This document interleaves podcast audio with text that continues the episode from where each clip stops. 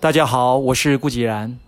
世上只有一种真正的成功，就是用你自己的方式成就一生。至于是怎样的成就，不必管别人的看法，只需遵从内心的真实想法与感受，然后快乐满足地向前行。不必去讨好谁，也不必将时间浪费在无谓的人和事上，过着简单而自主的生活，活出乘风破浪的气势。一个人真正的成熟，就是从认识自我开始。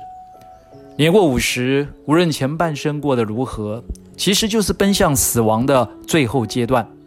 这样讲好像挺负面消极的，不过死亡从来不是人生最可怕的事情。人生最可怕的事是人未老，心已死。心死了，时间也就跟着死了。如果看得懂、想得通这一点，接下来的人生盛宴才刚刚开始而已。因为你可以勇敢地活出自己想要的样子，明白每天九十九趴发生在我们身边的事物，对我们大部分的人而言，其实都没有太多的意义。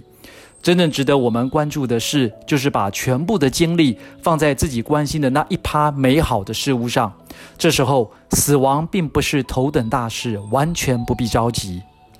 忙着去做自己想做、该做的事啊，才是最令我们着急的事。人生只有一件大事，就是完成自我。